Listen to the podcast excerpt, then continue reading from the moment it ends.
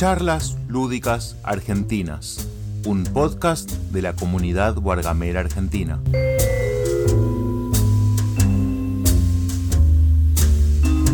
Bueno, eh, me presento de vuelta, mi nombre es Máximo, soy miembro de la comunidad de guargamera argentina. Estoy acá con Elian y Julián, que también son de la comunidad, y hoy a la mañana, para hacer un trasfondo antes de entrar en tema, en uno de los grupos que tenemos yo saqué... Eh, ah, empecé que me generaron el juego Nanti Narkin de Martin Wallace, sobre cómo representa ciertas etnias y comunidades dentro del juego y su mundo. Em, principalmente está el tema de los nuevos ciudadanos, que originalmente eran inmigrantes, están representados por miniaturas o figuritas de turcos o musulmanes bastante estereotipados. Y uno también tiene, tiene una reacción negativa para los jugadores en la función que cumple. Y de ahí, bueno, se fue hablando del tema del racismo y de cosas y cómo abordamos eso en los juegos de mesa y cómo uno decide si jugar un juego así, como si le resbala o no. Bueno, dejo acá que los más se sumen un poco a dar opinión un poco de cómo llegaron al tema. Eh, yo me había enterado de el bardo que hubo con el juego cuando salió el Kickstarter por leer la BGG. Fue como, oh, mirá, un juego nuevo de Wallace, vamos a leer un poco de qué se trata. Y lo que tiene es que esta, estos inmigrantes, el juego los muestra como algo molesto. Es como están ahí molestando a la gente de Londres. Y nada, me parece que es una forma chota de eh, mostrar a los inmigrantes. Yo, para decir, como me enteré de todo esto después de comprar lo que estaba viendo un video de juego y vi que en un tuvo una carta del clan, que después voy a hablar de cómo la arreglaron, entre comillas. Otra cosa más que no estoy jugando un juego que me hacen ruido, a pesar de que el juego mecánicamente me fascina y me encanta.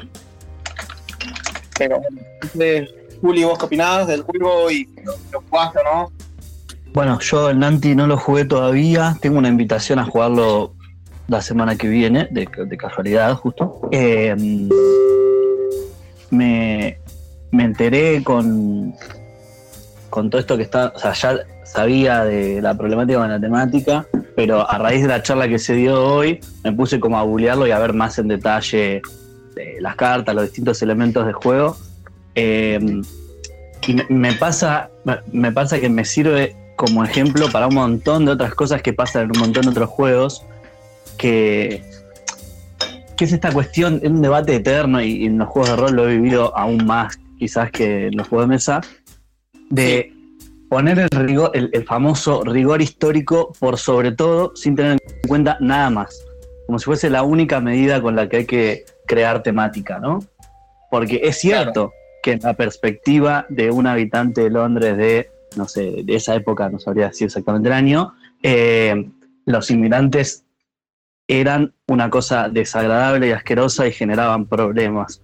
Porque desde esa perspectiva, entrando en esa lógica, lo son. Pero cuando hoy en día un diseñador con, criterio y, y, apoyado por una matriz económica y un montón de cosas, decide representarlo de esa forma eh, y reforzar eso sin hacer ningún tipo de comentario, sin enmarcarlo en una sátira tampoco, simplemente tirándotelo así y está para mí pifiándola. Eh, esa es mi mirada resumida del asunto. Voy a aprovechar lo que dijiste de la sátira, porque el Nanti Narkin es un reskin de eh, que está basado en la obra de Pratchett, en el mundo disco. Y toda la obra es una gran sátira de la sociedad. Y existe el personaje de los inmigrantes que son trolls y los tratan como el orto, pero está dentro de este marco de sátira y de, miren, estamos siendo una mierda con cómo tratamos a los inmigrantes. Y al sacarlo o sea, al mantener el componente pero sacarlo del contexto de mundo disco, se pierde completamente esa interpretación. Es que estoy de acuerdo, porque a mí me pasa, por ejemplo, el juego se presta a hacer una sátira, pues tenés una carta que es Karl Marx al lado de Sherlock Holmes, donde pasan estas cosas raras. Pero no hay una construcción previa como en el caso del mundo disco, que ya viene con toda una previa por la novela Termoprache. Tal cual, además. Sí, sí, sí. No, que además desde la estética, desde todo se te refuerza que es un juego serio. No hay nada que te diga, acá nos vamos a reír o acá vamos a hacer una crítica social. Desde todos lados se refuerza una idea de, seriedad y de, historicidad. Sí. Ahora, digamos, la mayoría de los personajes son muchos personajes literarios. Te mezclan personajes literarios como Sherlock Holmes y Moriarty con personajes históricos como Karl Marx y varios más. Pero sí, está esta cosa de que el juego tiene una estética muy sombria y realista. Y puedes buscarle un humor bien negro, pero en el texto, literalmente no hay, no hay, no hay texto en el juego. Es texto de carta de acción, no hay como algo de texto narrativo que te meta en tono con algo de sátira. Así que capaz la sátira la tiene que meter uno y uno tratar de tratarlo con humor. Y a veces uno puede hacer el esfuerzo, pero cuesta. Eh, otra cosa que me hace ruido también en el juego es, bueno, mencioné al principio de la carta del clan que había, que la le cambiaron el nombre, la función sigue siendo la misma, pero el nombre que le pusieron es, the, Five Orange Pips, que es un cuento de Holmes en el que él lucha contra el clan. Es como que sigue habiendo guiños hacia algo medio raro ahí que me hace ruido a mí. Porque quisieron mantener una conexión al clan, me parece, no sé si a ustedes les parece raro o no eso. no lo veo fatírico, digamos. El tema es que yo creo que le falta el componente satírico para que se entienda que es una sátira.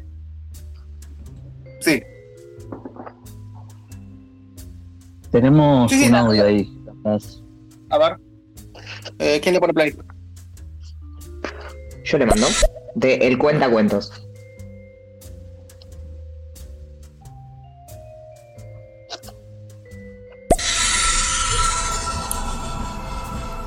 Elian, Máximo y Julián. Tres queridos amigos y una gran aventura. Los tres eran tres hombres que buscaban la verdad. La verdad del inicio y del fin. La verdad del todo. Era un libro sagrado, un libro único imposible de conseguir. Pero entre los tres, todo lo imposible era posible. La aventura recién empezaba, pero lo que ellos no sabían es que les esperaría algo atormentador en esta historia. ¿Serán capaces de conseguir el libro? ¿Serán capaces de afrontar todo juntos? Bueno, ahí estaba el componente de sátira que le falta al juego, por eso. Exactamente, bien. Eh, Tenemos el comienzo de nuestra aventura épica. Tal cual, me parece muy bien. El cuentacuentos siempre manda buenos audios. Pero bueno, eh, sigan. Justamente volviendo que le falta el componente satírico que no está. No está presente en el juego. Uno lo puede dar por su cuenta, pero capaz uno está más dispuesto a darlo o trabajar con eso y otro, a otra persona a mí un poco me cuesta un poco con algunas cosas.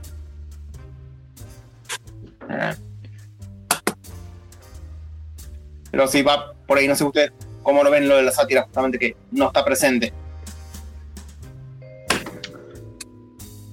Sí, yo, a ver, es lo que decía antes, que para mí no está presente y no es difícil hacerla presente, lo cual me da a entender o, podría deducir que intencionalmente no está presente. Y eso es lo que me genera más contradicción.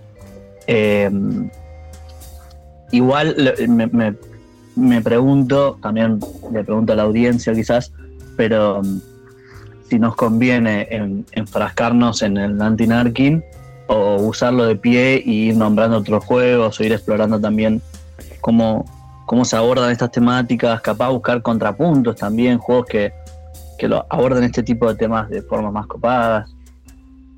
Yo asumí que íbamos a hacer eso desde el principio. Sí, sí, sí. Yo usé esto para dar un trasfondo a la charla y hacerlo como una base.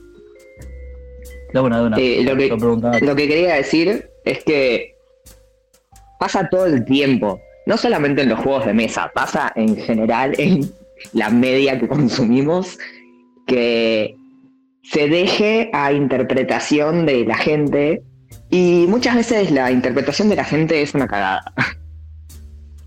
Es como que y el medio no te está ayudando a llegar, bueno, en este caso a que sea una sátira. Exacto. Que parte de esa sátira con esto no es fácil. A ver, Pratchett, que hace la sátira, pero recurre también a la fantasía y criaturas fantásticas para hacértelo. Eh, En este caso estamos hablando de la sátira, pero sí, sí, sí, tampoco sí, hace falta que sea una sátira, puede ser un análisis eh, un poco más crítico. No, no tiene por qué ir a- al humor siempre.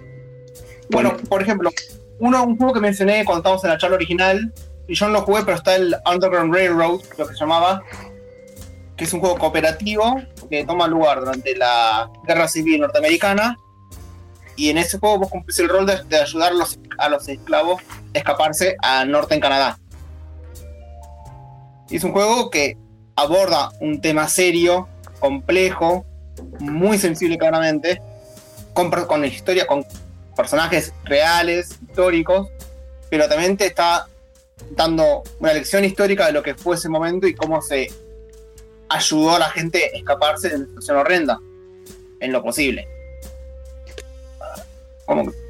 Y obviamente aborda el racismo también, pero por un lado más capaz didáctico y educativo. No lo conozco el juego, pero lo, Sí. lo voy a buscar. porque- Eh, sí, yo creo que está bueno hacer esos contrapuntos. Hoy hablábamos en el grupo de, por ejemplo, el, Secret Hitler como un juego que desde su temática es abiertamente un juego sobre nazis y Hitler, pero está tan claramente abordado desde la sátira, es tan evidente en su estética, en su reglamento, en el hecho de que Hitler es un lagarto, eh, en, un montón de, aspectos eh, en los que no, da lugar a dudas. Después puede pasar, y a mí de hecho me ha pasado, que hay lugares a donde yo no lo llevo, porque entiendo que hay gente que no quiere ni en chiste ni en sátira eh, pensarse en situación de ser nazi, y es, es válido, digo, está perfectamente bien. Em, pero queda claro a dónde apunta el juego, de qué nos estamos riendo y de qué no, eh, etcétera. Eh, pero di- diferentes son ot- otros casos, ¿no? Como hay- el contraste ese está bueno. Sí. Em, Bueno, yo hoy más temprano eh, mencionaba el caso de eh, Alexander, creo que se llama Fister, eh, creador de Puerto Rico, Mombasa eh, y una variedad de juegos. Pero menciono particularmente el Puerto Rico y el Mombasa porque son sus dos juegos problemáticos. Por el tratamiento que hace de los temas de los que trata su juego. Y es como que cuando salió el Puerto Rico, eh, llegan unos barquitos con trabajadores que son unos miples negros. Y la gente le dijo como, che, Alexander, ¿no te estás tomando un poco a la ligera esto de que están llegando barcos con esclavos a Puerto Rico? Y al chabón le costó un par de años entenderlo y tardó bastante en hacer cosas al respecto. Lo primero que hizo fue cambiar los miples por miples violetas, como si eso fuera una solución. Y finalmente ahora está trabajando en un regime total del juego para que Perdón, no se trate más sobre esclavos llevando a Puerto Rico. igual, una pequeña persona, no fue de Puerto Rico, pero no es de Fister el Puerto Rico. Sí, iba a decir lo mismo. Uy, Es de ¿me estoy Andreas. confundiendo el juego? Eh, no, no, porque él lo- no juega ninguno de Fister, tengo los My Goods acá, pero sé que Fister tuvo problemas con el Maracaibo y el Mombasa particularmente. Sí. Y con el Maracaibo, por lo que leí con la expansión, está como dándole un. Era básicamente colonizar el. islas tropicales y con las expansiones como que está dándole más rol a la, gente local y no tanto a los exploradores. El hecho que él está corrigiendo las cosas es cierto, pero justo Puerto Rico no es de él. Tal cual, sí, sí, sí, decir, de él. me, mezclé, me mezclé los autores, qué mal. No hice mi tarea bien.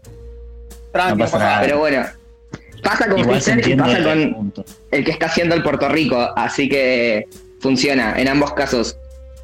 Thumbs up para ambos autores. El Puerto, Rico, Puerto Rico es Andreas Seifert. Se llamaba Andreas, empezaba con A. Y son dos alemanes que hacen juegos con colonización como un tema importante. Pero bueno. Exacto. Bueno, tenemos dos audios. Acá seguro Martín me está corrigiendo lo mismo que corrigieron recién. Eh, una pequeña aclaración, Puerto Rico no es de Alexander Pfister, es de Andreas Seifert o algo así se pronuncia, este, que obviamente tiene el problema de la temática, simplemente no es de Alexander Pfister. Gracias.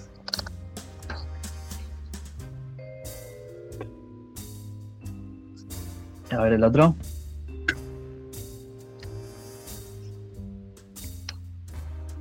Tenemos la parte 2 del cuentacuentos. Los tres eran conscientes de que ya era hora de partir.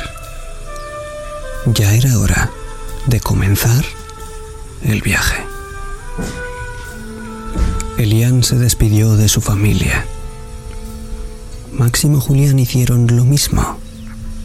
Y juntos los tres empezaron esta bonita, maravillosa y fantástica aventura.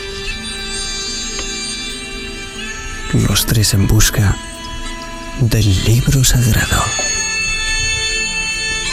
Tenían que buscar pistas para empezar este gran comienzo de esta maravillosa y gran historia.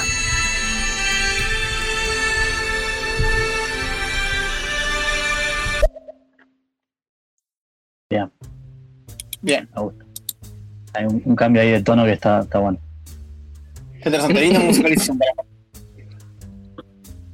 Ahí estaba viendo, Elian, que quizás tu confusión viene, quizás, quizás no, eh, de que Andreas hizo también el San Juan y también tiene varios juegos justamente en la onda colonial, unos cuantos, estoy revisando la lista.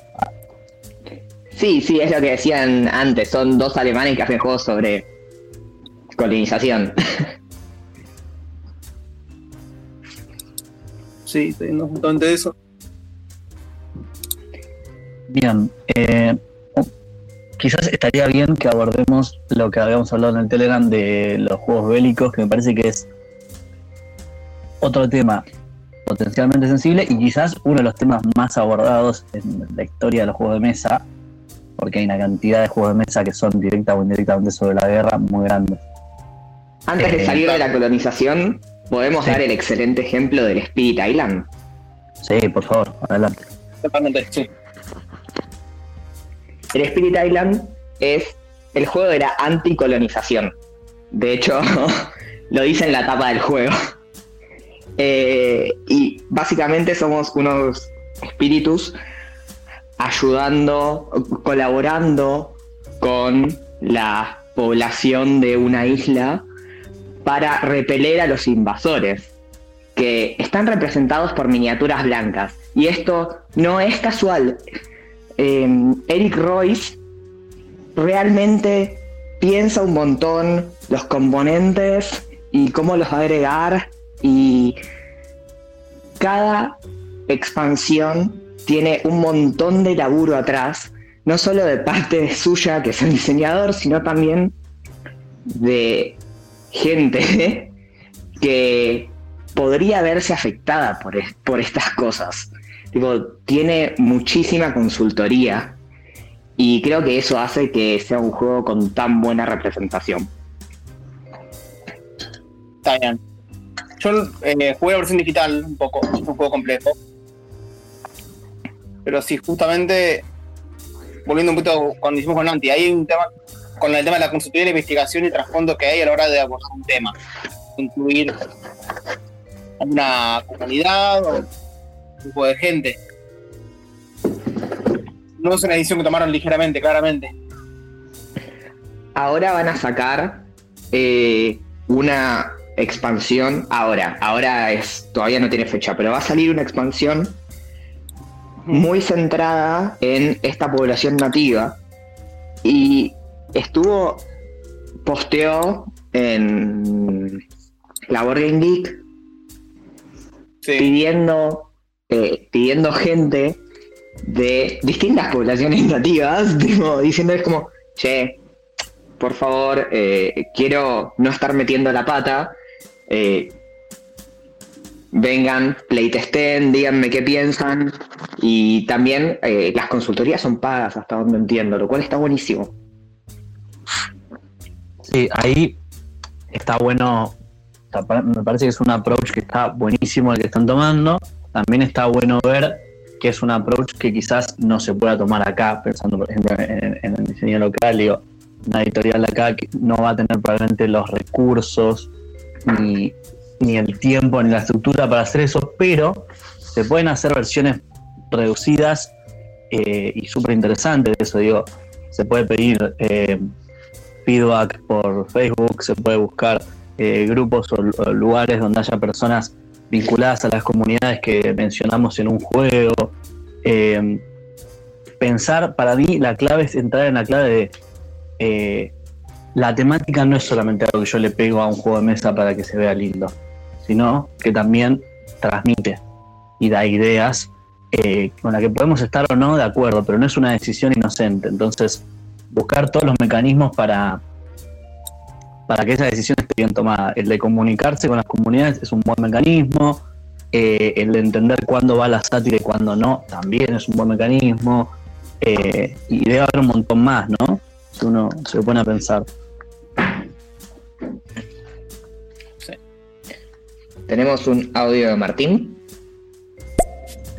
Perdón, vuelvo con las correcciones. No, pero San Juan es un juego firmado por Andreas Seifert, pero es de Tom Lehman. De hecho, es el juego que la editorial le robó a Tom Lehman porque lo contrataron en un principio para que haga la versión de cartas del Puerto Rico, que es, que es el San Juan. Pero hubo un par de problemas al último y prefirieron como que lo firme eh, Andreas Seifert, pero el juego es de Tom Lehman y él después llevó su idea con cambios y con, como una actualización grande a Río Grande y, logró que saquen eh, Race for the Galaxy, que es eh, su juego. Mirá, no el trasfondo de Juan. Y después del Race for the Galaxy salió un juego de tablero, así que es como que dio el círculo completo. Es interesante porque uno cuando busca el juego en BGG te dice el autor directamente y, no ves lo que hay detrás, ¿no? Eh, está, bueno tener esa data. Pero bueno, eh, querías, Juli, eh, tratar el tema de los juegos bélicos y de guerra y demás, cómo abordan los temas. Sí, yo pensaba. voy a hacer acá espacio porque yo con Wargames no tengo mucha experiencia, con Pula, salvo capaz el root digital, pero. Así que Sí, igual tampoco, digo, la temática bélica se abordan un montón de juegos que no son wargames, hay mucho euro de, gestión y qué sé yo que, que se termina siendo sobre la guerra, ¿no? O, hmm. que puedes pelear. por ejemplo, que es, es histórico, pero el SAIF es un ejemplo también.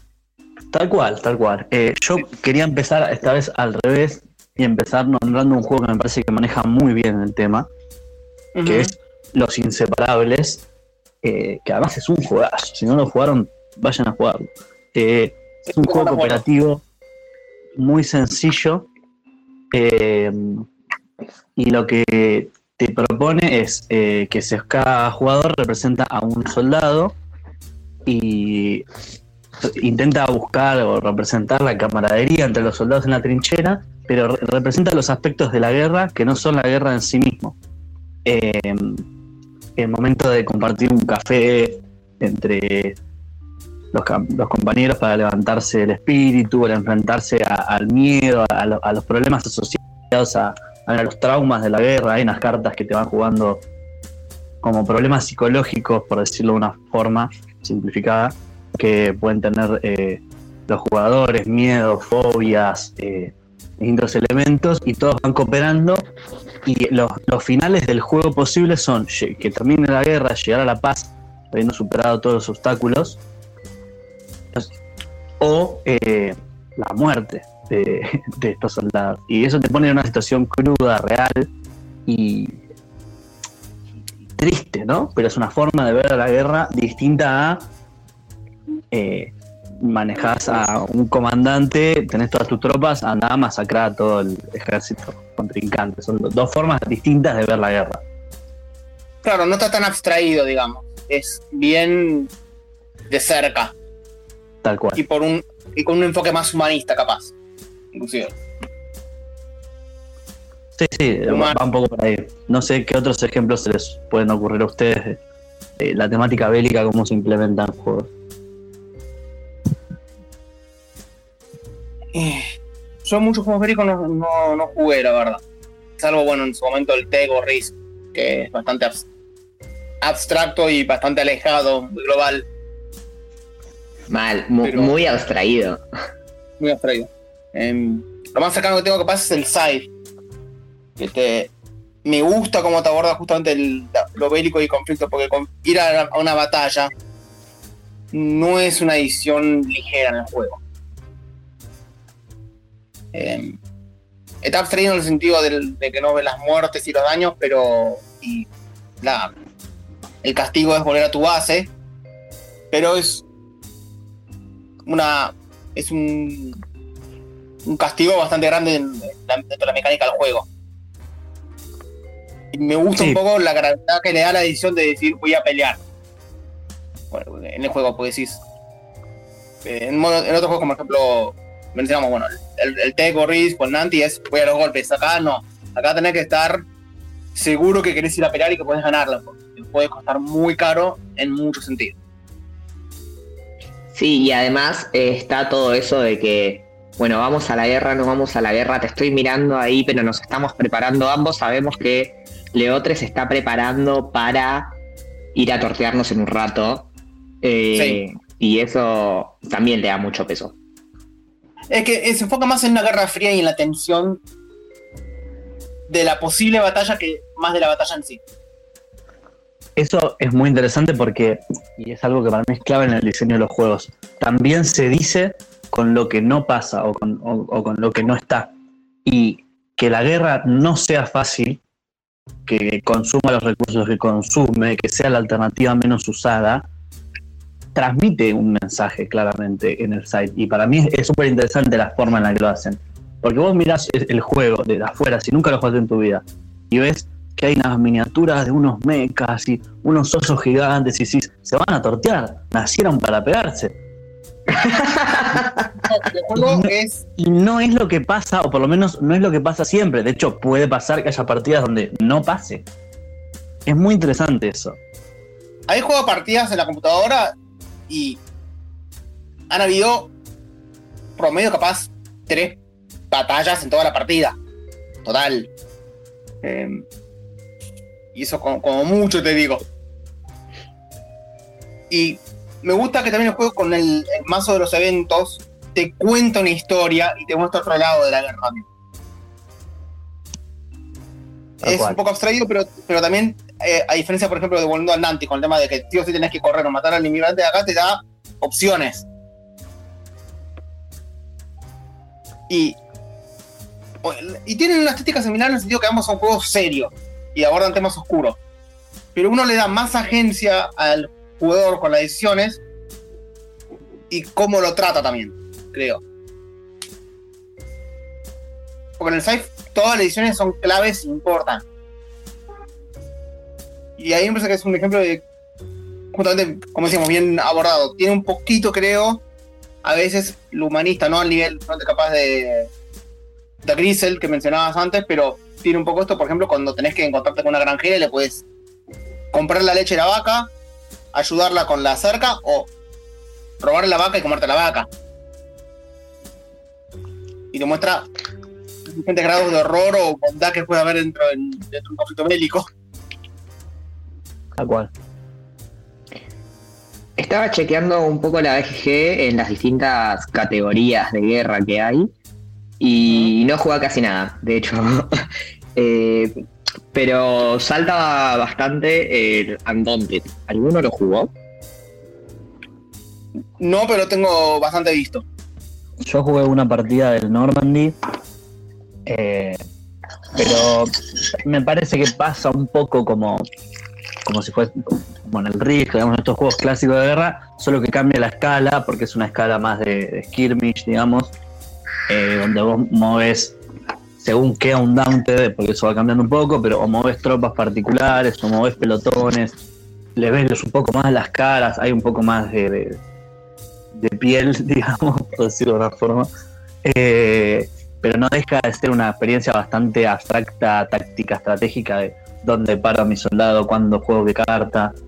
Eh, no, no, parece que esté ni bien ni mal tratada, simplemente es, un juego más estándar. Eh, uno que pensaba que también es quizás de las formas, esta forma distinta de pensar la guerra, que me sorprende que no lo hayamos nombrado, es el This War of Mine. Eh, que es básicamente hablar de la guerra sin que suceda la guerra. Y, que está en el nombre del juego y que, que pasa ahí lateralmente. que si no han jugado el videojuego, para mí el videojuego hay que jugarlo sí o sí, es una experiencia no muy el videojuego, nunca lo pude, eh. Eh, entre comillas, ganar, digamos, pero es un juego, es una experiencia que vale la pena. Es duro, eh, si les resulta, es, un, es muy crudo, la verdad cuesta procesarlo, pero vale la pena como experiencia. Tal cual. Para mí hay algo de eso. Obviamente cada uno decide qué le gusta y qué no, y qué quiere probar y qué no, pero el This of Mine, el videojuego, el de mesa también, pero de otra forma, porque es un medio, medio juego de mesa que es más difícil transmitir emociones fuertes. Eh, es un juego crudísimo, como decía Maxi. Es un juego donde vos tenés la, la básica del juego, que son un grupo de supervivientes y tenés que ir gestionando esa supervivencia, consiguiendo comidas, cosas. Pero constantemente te ponen decisiones morales durísimas. Por ejemplo, este ejemplo creo que ya lo di en otro estéreo, pero bueno, lo doy simplificadamente. Eh, entras a la casa de unos viejos que están encerrados en este contexto de, guerra eh, y los viejos son medio chetos, tienen mucha comida, mucho remedio, muchas cosas, eh, pero lo necesitan para ellos porque están enfermos, porque no tienen nadie que los cuide. Y el juego te propone sutilmente, porque no es que tenés que elegir entre una cosa o la otra, pero te deja todo servido, le puedes robar todo y los viejos no van a ofrecer más resistencia que llorar. Esa es la única resistencia que ofrecen. ¿Y, qué haces? ¿Le agarras las cosas? Porque, porque sos más joven, porque lo necesitas, porque tenés un futuro por delante, o no, son sus cosas, ¿no? Y te pone ahí en esa. No es simplemente toco el botón de lutear y luteo todo lo hago mientras los viejos me miran y me lloran. Eh, y esa es una forma de mostrar la guerra y una forma de mostrar la crudeza de la humanidad. Eh, y no es una forma tibia, porque hay mucha gente que dice, y esto en el Telegram también lo, leía, como, bueno, entonces no puedes mostrar nada que sea crudo, nada que sea en serio. No, podés, pero hay otras formas El tema es cómo, el tema es cómo lo abordás. Tal cual. Eh, bueno, se nos acumularon un par de audios, ¿los escuchamos? Dale. Dale, dale. Vamos con el audio de Caris. Uno. Te bloqueo, te bloqueo, te bloqueo, te bloqueo. Chúpate dos, más dos, más dos, más dos, más cuatro. Bueno. Interesante. Pasamos al de... Estaba jugando al uno, me parece, sí. Pasamos al de Martín. Vos sabés que con los inseparables pasa esto re loco de que siendo un juego tan abstracto, porque es de básicamente bajar cartas hasta que, no, hasta que se repita un patrón, digamos como una especie de push luck, eh, está todo entrelazado de tal manera que resulta, como decía Julián, temático, digamos, este, y te hace pensar, tiene una bajada de línea, pero justamente desde la otra perspectiva, desde pensar que la guerra En la guerra hay personas que están ahí eh, con miedos, con sufrimiento, con eh, lazos que forjan entre sí, digamos, este, y, en, este juego lo único que querían estos tipos era volver a su casa. O sea, de hecho, el, juego, cuando el juego termina, te dice que si vos ganas, simplemente quiere decir que volvieron a su casa. O sea, ni siquiera toca el resultado de la guerra, digamos. Eso está buenísimo. Tal cual y eh, último tenemos de Cisco Fran. Bueno, nada, yo quería agregar, eh, hablando de juegos bélicos, el TEG y lo mucho que ha hecho por la humanidad. Eh, porque, bueno, nada, cuando uno juega una partida de TEG, termina la partida y se da cuenta que la guerra es una cosa insufrible, interminable. Así que gracias por tanto, TEG. Está muy bien, está muy bien. Está muy bien. Esa, es la sátira bien hecha. Es la sátira bien hecha. Ah. Pero sí, a ver, justamente, estaba diciendo de cómo contar las cosas. Justamente, yo que vengo del palo del cine, eh, cada edición que hago narrativa tiene que estar eh, indicada y respaldada por algo, por lo que pasa en la historia y demás. Y a veces pasa que cuando pegan un tema, no se piensa y pasa otra cosa como mencionamos al principio con el Nanti, a diferencia de lo que vemos cómo lo borda, por ejemplo, el Scythe o el Sword of Mine. Que te lo aborda y te está contando algo, no solamente mira, te incluyo este evento traumático para choquearte o porque sí. No sé, como un agregado más. Tiene una justificación. Es parte de la tesis del juego, justamente. Tal cual. Eh, lo linkeo un poco a, esta charla que también se dio en el Telegram a partir de esto, ¿no? De, los juegos son cultura. Eh, parte de ese aspecto cultural, parte entre otras, es el conjunto de decisiones que conllevan a la narrativa del juego. Obviamente hay juegos que son muy ligeros, que, qué sé yo, que bajas una carta, sumas puntos y no pasa nada y quizás ahí el aspecto nada es más estético que, otra cosa. Pero siempre hay alguna decisión que uno puede tomar eh, y siempre están atadas a símbolos culturales. Eh, el otro día jugaba un juego re pavo, pero también me re gusta, que se llama Félix, Félix el Gato, creo que se llama. Eh, Félix de Cat in the Sack. Ese, Félix de Cat in the Sack, que en español creo que se llama Félix el Gato un jueguito de tipo subastas simple de, gatitos. Eh, y cuando la persona que hizo el juego, que no me acuerdo el nombre, lo siento, eh, decide qué gatitos van a puntuar más y qué gatitos van a darte puntos negativos, tiene que poner algo. Entonces esa persona elige en los gatitos negativos poner todos los gatitos hechos mierda, que, que están pelados, que tienen cicatrices, que están cagados a palos, y en los gatitos que dan muchos puntos pone gatitos eh, lindos, gorditos, bonitos. Y, esa es su forma de pensar el positivo y el negativo. Y es una opción. Eh, pero ¿qué pasa si hubiese puesto todos los gatos que dan muchos puntos, gatos blancos? Y todos los gatos que dan eh, puntos negativos, gatos negros. ¿No? El diseñador es Friedman Freezer. Por eso el juego empieza con F y la tapa es verde. sí. Eh, justo el ejemplo que decís de los gatitos, eh, está el Cat Lady. No sé si lo ubican. Sí. Bueno, en el Cat Lady, los gatos que te dan puntos son los gatos que están hechos mierda y que estás rescatando de la calle. Tipo, el juego te puntúa por rescatar gatos de la calle. Y es como totalmente opuesto a lo que estás planteando vos que hace eh, Freezer en Félix. Tal cual. Distintas formas de, encarar lo mismo. Y, en este caso me parece que no es una correcta o, errada, eh, porque son decisiones que están tomadas con un criterio, pero de vuelta, piensen, piensen en el ejemplo de gato blanco y gato negro, y ahí ya no salía ruido, por ejemplo, ¿no? Son sutilezas. Y en esas sutilezas está, me parece, el diablo está en los detalles, dice la frase. tenemos audio de vuelta. A ver.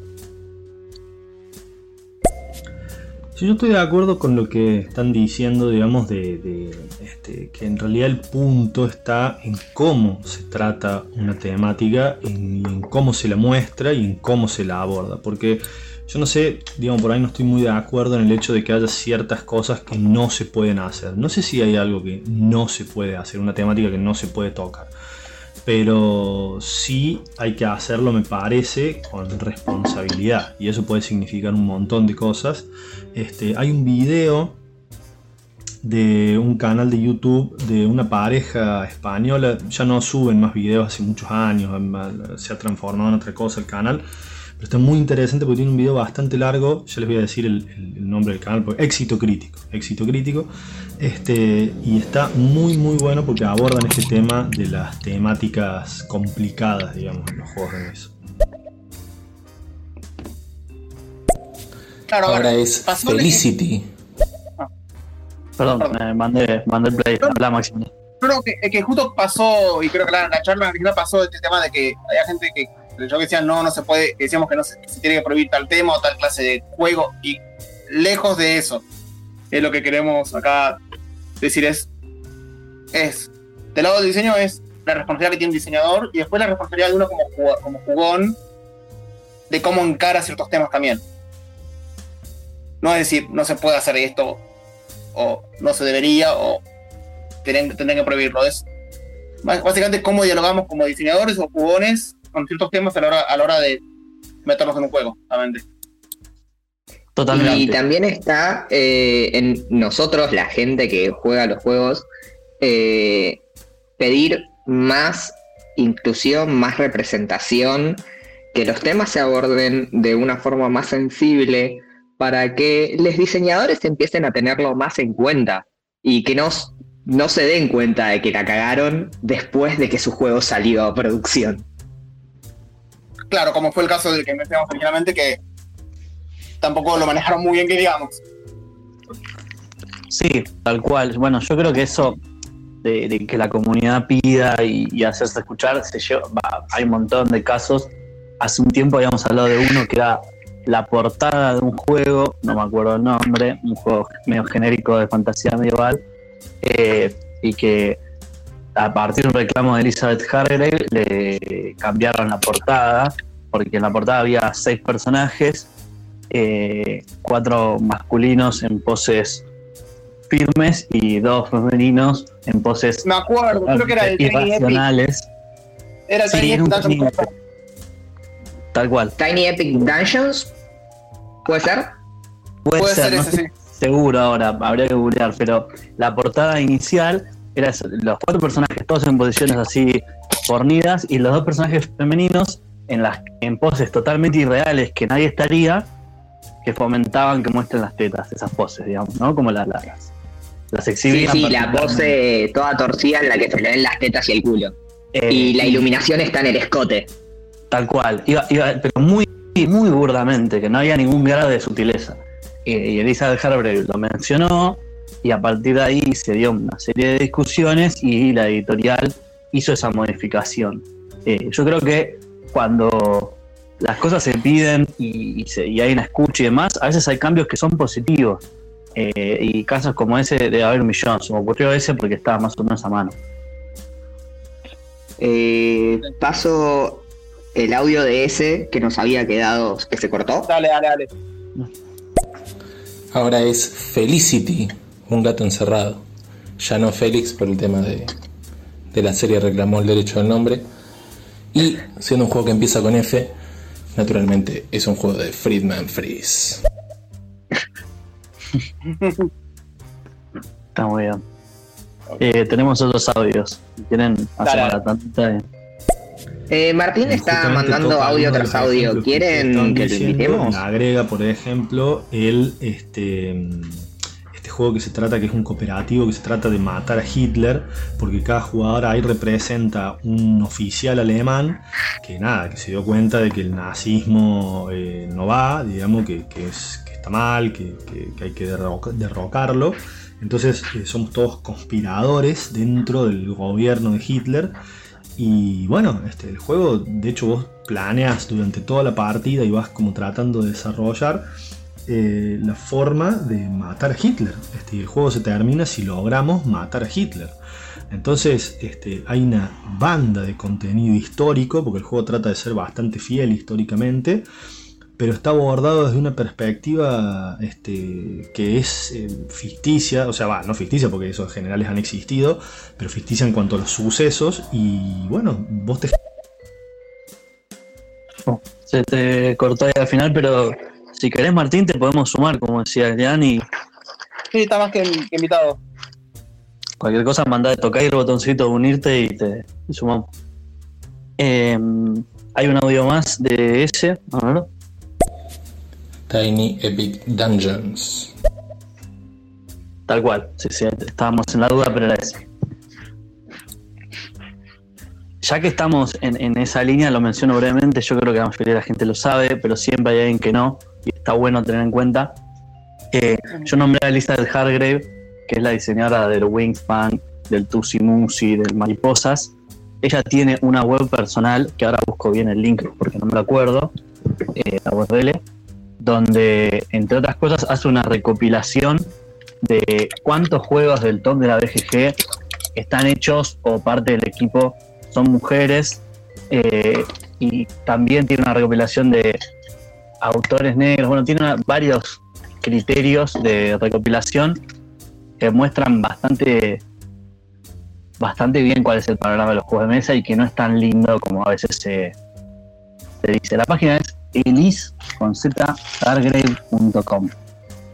Eh, sí, justo lo estoy buscando, tiene la sección de mujeres y, no y gente no binaria, diseñadores eh, femeninos y no binarias y voces negras en los juegos de mesa. Tal cual. Elizabeth, la verdad es que hace un montón por la inclusión, no solo en esta página, desde su Twitter también, se la pasa fomentando. Eh, está, está bueno seguirla en general. Y encima los juegos que hace están buenísimos, uno mejor que el otro. a mí por lo menos me encanta. Hace poco me compré Mariposas, que era el que me faltaba probar, y está re bueno. Yo jugué solo el Wingspan una vez físico y lo, estoy visando digital. La, app del Wingspan me parece bellísima. Sí, los, una locura. Bueno, tenemos un audio de Miguel. que le dijo que los juegos tienen que ser inclusivos. Si a la gente le gustan los gatitos, el juego va a ser de gatitos. Y si a la gente le gustan las princesas que se casan con príncipe, los juegos van a ser de princesas que se casan con príncipe. Aquel que manda es el mercado. Ok. Es cierto que, que manda el mercado. Eso es cierto.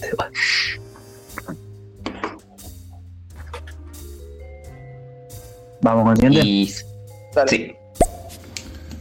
Lo que tiene también en Orquesta Negra, que tiene, digamos, situaciones históricas, sucesos históricos de profundo antisemitismo, y eso lo que hace, el efecto que tienen los jugadores es elevarles la moral, elevarles las ganas de ser parte de esta causa que busca detener a Hitler. ¿sí? Estos actos de antisemitismo que atenta profundamente contra las personas generan en los personajes un deseo de, ser parte de la causa y tratar de lograr ese objetivo.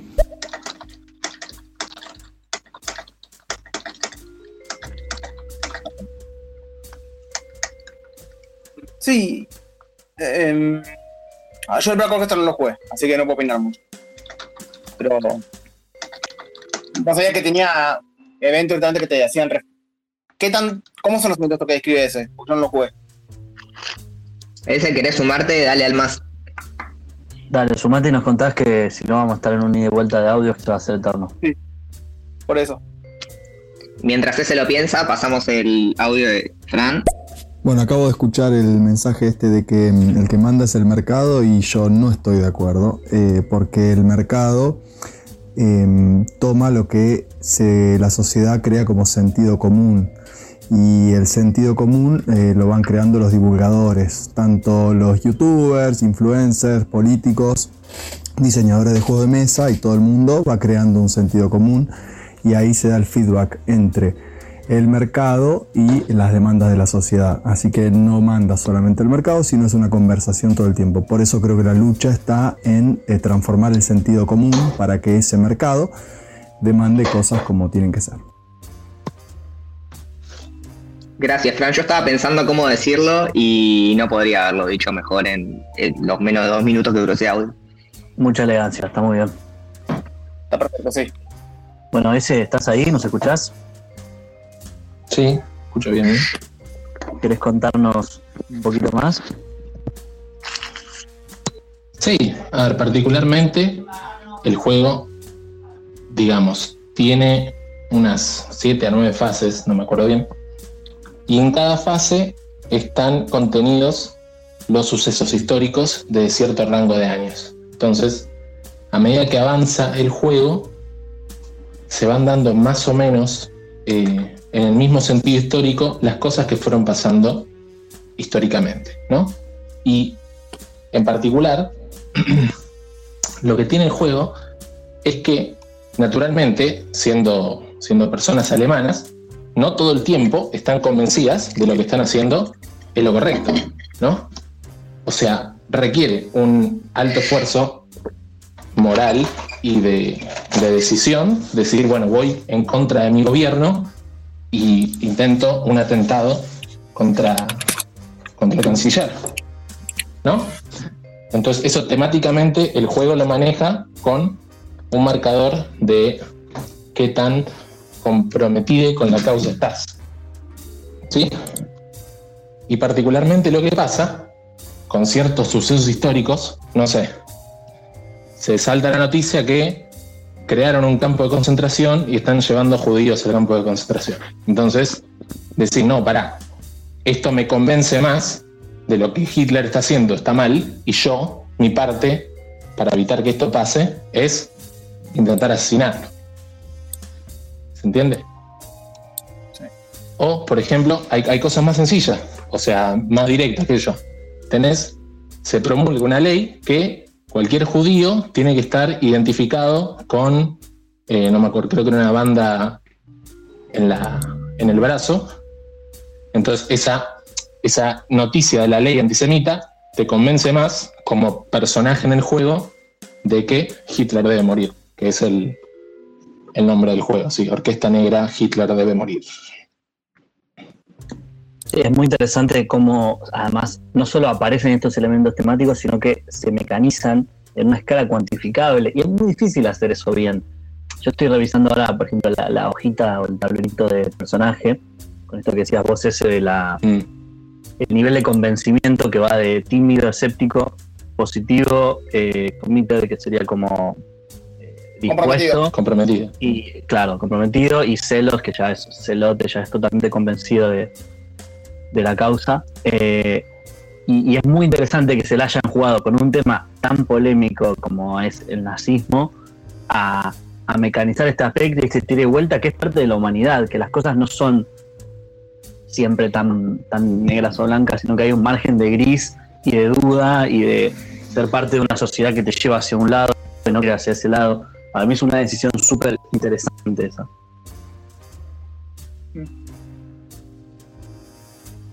Sí, por eso para hacer un juego, para hacer un juego que habla sobre el objetivo, es un asesinato, digamos, trata con mucha seriedad los eventos históricos que ocurren y, te pone en la piel de ese personaje que no necesariamente está convencido de que esa es la, digamos, la, mejor opción. ¿no? Y, y, en función de lo que va pasando en el juego, te vas comprometiendo a entender que, digamos, eh, históricamente tenés que estar ahí y, digamos, te convence que lo mejor que puedes hacer en ese momento para evitar las aberraciones que están ocurriendo es ese intento, ese intento de atentado.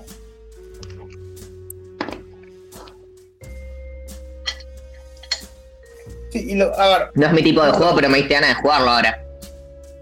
Es justamente me está dando muchas ganas de jugarlo y lo que me pregunta es cuando estos eventos que te hacen, te hacen comprometerte más con la causa o menos. ¿Es una edición del jugador? ¿Decís esto ya me molesta o es como algo de la carta te dice, bueno, ya esto te convence? ¿Qué tanta agencia le da a uno en esa elección? Pregunto en este juego también. la, la carta te convence. A ver, mecánicamente, como lo, digamos, mecánicamente hay una bajada de línea, que es el objetivo del juego es que Hitler muera. Sí. Entonces, ahí sí hay una bajada de línea importante y no es que vos no tenés un camino alternativo, decir, no, mirá, ¿qué tal si eh, lo secuestramos con la menor cantidad de violencia posible y tratamos de llamar a elecciones democráticas? Eso no existe. ¿Está bien? Entonces, en cierto sentido, el juego te pone en ese lugar y te dice, vas a estar jugando la Operación Valkyria, básicamente, la gente vio la película, no sé, un libro. Pero básicamente está diciendo, vas a jugar a Operación Valkyria. ¿sí? Ese es tu rol y ahí está la bajada de línea. ¿Está bien? Entonces, los sucesos que te hacen subir la moral eh, pueden salir al azar, por ejemplo. Sale al azar, pasó esto en Alemania, entonces eh, nos sube la moral porque entendemos que estos atentados profundos contra las personas son incorrectos, entonces nos sube la moral. No, hay una decisión del juego. Lo que sí puede pasar, por por un lado, siendo que el objetivo es hacer este atentado, que te suba la moral es positivo. Decís, mecánicamente, eh, ahora mi personaje tiene mejores habilidades. Además, al estar más comprometido, digamos, puede hacer acciones que si no estuviese comprometido no podría hacer. ¿No? O por ejemplo, mientras más comprometido estás, más ganas tenés, no sé, de ocultarle secretos a la Gestapo. Entonces, puedes tener más cartas en la mano, por decir algo. ¿Sí? O sea, mecánicamente eh, hay una conversación entre lo que vos sentirías y lo que ocurre mecánicamente en el juego. ¿No? Entonces, por un lado, como vos sabes que el objetivo es ese, decís, bueno, mejor tener mayor moral. Y después tenés acciones o cartas que vos podés jugar que te elevan la moral también. Y eso lo percibís como positivo porque entendés que va mecánicamente en dirección hacia el objetivo que querés lograr. Para mí, algo que está súper interesante, que aparece en la Orquesta Negra, y aparecen muchos, muchas piezas de ficción en los últimos años, ¿no? Pero toda esta ideología del, punch de nazi, como le dicen los, los yankees, pero el pegarle a los nazis, eh, y mostrar como, bueno, basta de este discurso de no podemos responder a nada con violencia. Tiene que haber algo a lo que podemos responder con violencia, es justamente a quienes son violentos, a quienes matan, torturan, hacen campos de concentración, bla, bla, bla. Eh, y hay varios juegos que se, posicionan ahí en esa postura de solo le pedimos pacifismo a los que están siendo violentados y, no les damos, ¿no? Bueno, que es toda una discusión ideológica como para otro estéreo en otro contexto, pero últimamente yo veo cada vez más juegos que se posicionan en eso, particularmente muchos juegos de rol lo veo, juegos de mesa no tanto, pero acá hay uno que se para en eso al darte la misión de matar a Hitler y como decía ese, no darte la opción de decir, no, vamos a llamar a elecciones, no, vamos a juntar puntos de fe para hacerle bololó a Hitler y hacerlo bueno, no, nada de eso. Eh, justo hoy eh, leía sobre un juego de rol super indie que básicamente se trata de esto, de Punch the Nazis. Y la gente se quejaba de que no podía jugar con lo que el juego llama el imperio, o sea, los nazis. Y es, eso fue una decisión de diseño. Es como, no, no te voy a dejar jugar con los nazis. Quiero que juegues a pegarle a los nazis. Y como igual eh, hay, hay gente que como que se quiere pasar, quiere pasar por encima de esta decisión de diseño que tomó eh, Leauter, no me acuerdo en este momento quién era.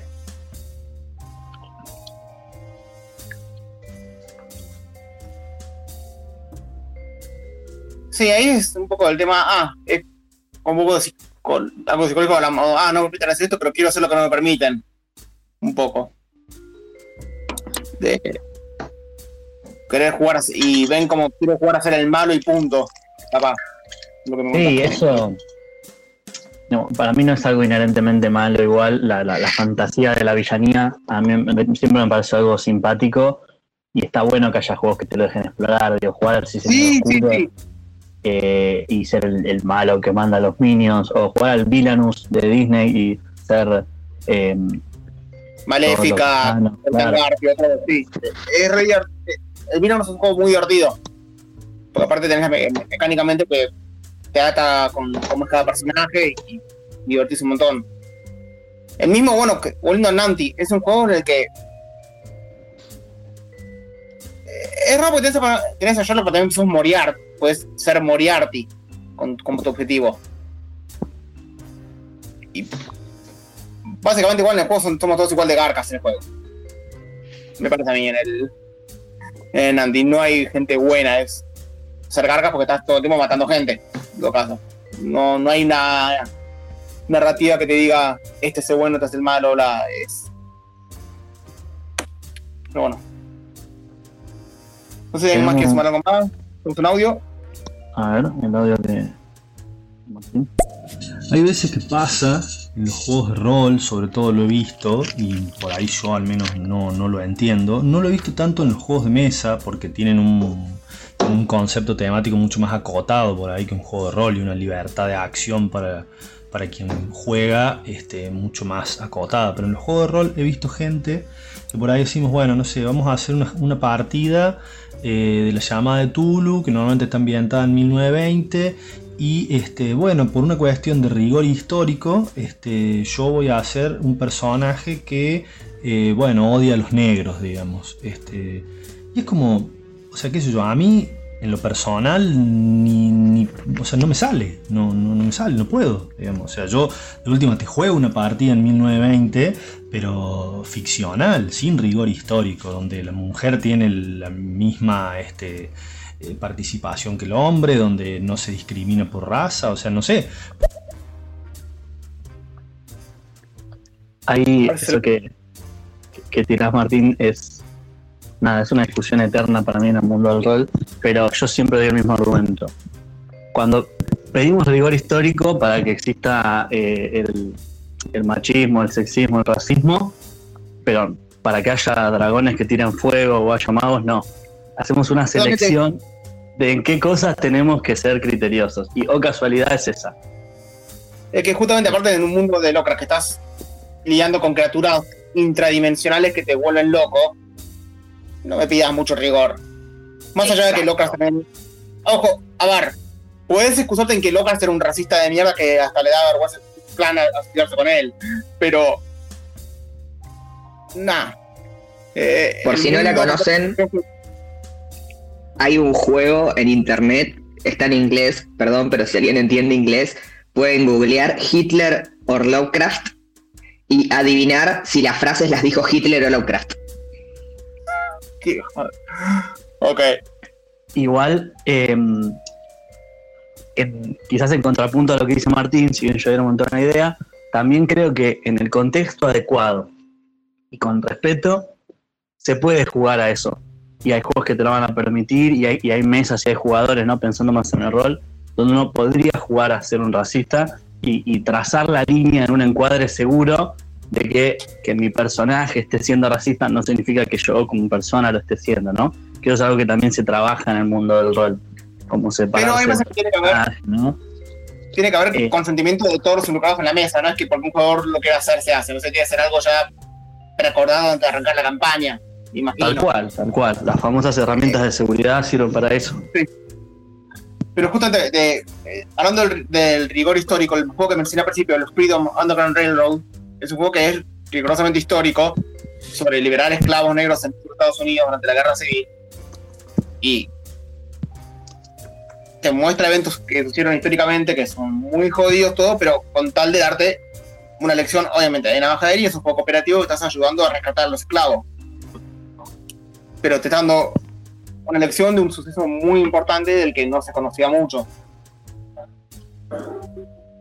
Y ahí está bien el rigor histórico, pero cuando venís con un juego de fantasía y que y empezás con todo esto, digo, no, estamos en un mundo con dragones y criaturas más reales, no te jodas. Tal cual. Eh, hay otro audio de Martín. A ver. Porque por ahí este, lo, que, pasa es eso, digamos, a veces pasan cosas muy bizarras, digamos, jugando, sobre todo con el tema del rol, digamos. Gente, viste, han salido casos de gente que rolea una violación. No hace falta, digamos, vos podés tener una ficción y una linda historia, interesante, rica, donde todo el mundo participe y le pase bien, sin necesidad de mostrar, digamos, en, eh, ese rigor histórico de las peores cosas, o al menos de esa manera, digamos. Este, no sé, de todos, mostrar la discriminación, pero donde quien discrimina, no sé, es el malo de la historia y hay que eh, derrotarlo, entender una cosa así, pero pero no entiendo, no entiendo la necesidad de, que tienen algunas personas eso, de por el rigor histórico me comporto de una manera nefasta, no, entiendo. Puedo hacer un estéreo entero sobre lo nefasta que es la gente en el mundo del rol, como hay gente que detesta las herramientas de seguridad y todo lo que quiere es rolear violaciones.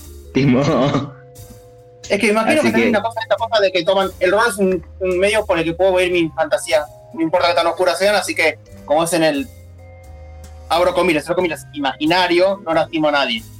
Sí, igual eh, yo, haría la salvedad de que no nos vayamos tanto al mundo del rol, porque es otro mundo y tiene otros códigos. a mí me encanta y soy rolero de toda la vida. Y estoy de acuerdo con lo que estamos hablando, pero nos vamos a ir muy off topic y capaz que se nos va la gente. Sí, vos, Martín, yo, y por eso estamos hablando de la llamada de Tulu en este estéreo. No, pero bueno, poniendo con el tema de del Cthulhu, por ejemplo, por un ejemplo de juegos con los que pude capaz tolerar alguna cosa que me hizo ruido. Por ejemplo, el símbolo arcano tiene una fichita que es el hombre oscuro. Y la ilustración es medio no sutil, digamos.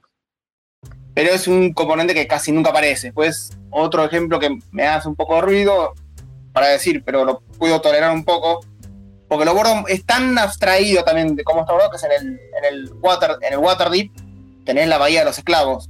El juego es tan abstracto, donde así los cubitos representan aventureros, pero todo el tiempo que me jugando es pasarme el cubito naranja. Pasame el cubito blanco, pasame el cubito violeta, pasame el cubito negro, como que está muy abstraído temáticamente, por lo mejor, para que moleste. Y justamente vuelve como con lo que decíamos, como, cómo funcionaba con Pratchett, porque era todo bajo los códigos de fantasía. Sí, totalmente. Hay, hay capas que te, que te alejan de eso, o sea, tanto los cubitos como el hecho de que sea un mundo fantástico y además fantástico eh, con una sociedad más bien medieval.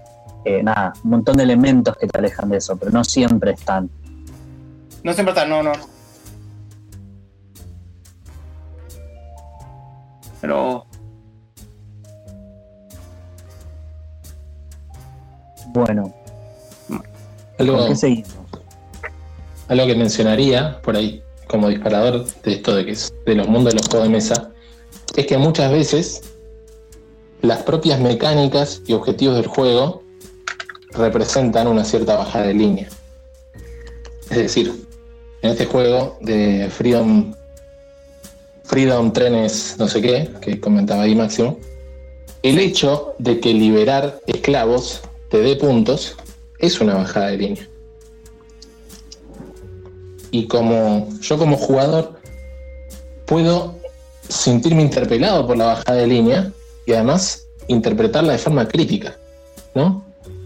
Y eso que yo de alguna manera me vuelve a lo que es la orquesta negra, que es, digamos, la, crudeza de la situación real, yo no sé qué haría en una, si, estuviera en una situación real como la que describe el juego. Pero el juego me enmarca de alguna manera en que ese es el objetivo y de alguna manera, por ejemplo, yo puedo eh, evitar pensar el miramiento filosófico de, si tengo que matar a una persona o no para cumplir mi objetivo, por ejemplo. Como es el objetivo del juego, yo puedo de alguna manera aceptar la bajada de línea de la mecánica y evitar eh, ese dilema moral, por lo menos dentro del marco de la partida. ¿sí? Pero después queda como crítica para pensar luego de la partida, ¿no? O sea, ¿qué estamos haciendo? ¿Por qué lo hacemos? ¿no? Eh, creo que las mecánicas son una muy buena manera de, dialogar con, posibles miramientos moralejas, eh, filosofía, etc. Además de lo que sí se habló mucho, que, que es la temática, la ambientación.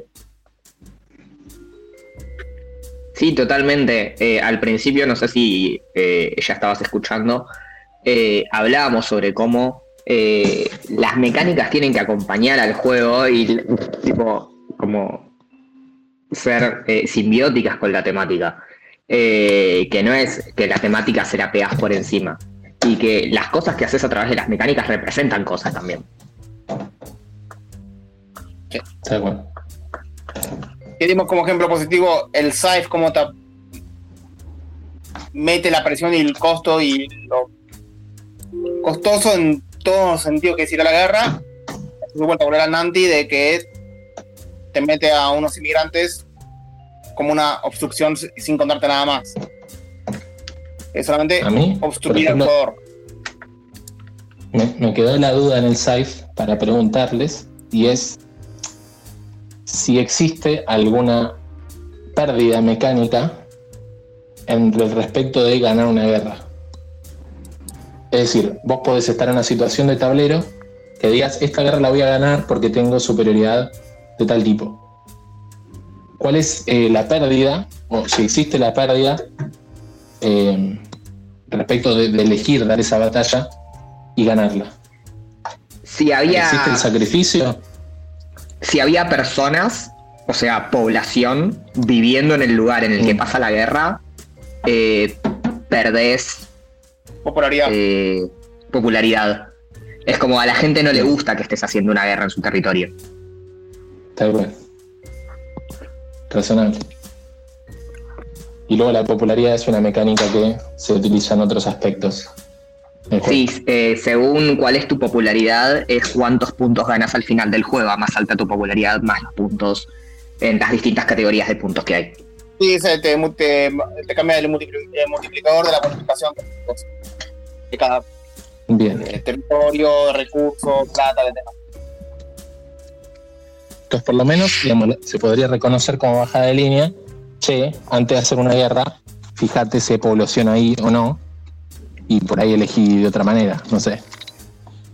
Esta vez también ¿Qué se está, puede el hacer? tema de pelea en otro lado. El tema de detalle está porque viste que el save se gana consiguiendo 6 estrellas. Ganás estrellas por ganar batalla. No se gana, se termina consiguiendo seis Perdón, estrellas. perdón, perdón, perdón, se, se termina, perdona. Eh, me mal expresé. Pero tu batalla, no te puedes conseguir dos estrellas por ganar dos batallas. Así que el juego te dice. Fíjate que tampoco te vale la pena ir a pelear tanto. Te orienta a que capaz hagas como mucho dos batallas y que sean bien pensadas. Porque después ya no tenés. No, salvo que seas una facción que rompe con esa regla, no te suma. Tampoco. ¿Escuchamos el audio de Martín? Dale. Sí, otro caso con los juegos de Wallace este, está en London, por ejemplo. London, este, vos todo el tiempo, como se trata de, de la restauración del gran incendio que hubo en Londres, no, no recuerdo bien en qué año, este, vos todo el tiempo, mientras vas reconstruyendo la ciudad, tenés que ir haciendo un manejo de la pobreza que, que se generó por, por la enorme pérdida de fuentes de trabajo y de cantidades de gente que se quedó en la calle.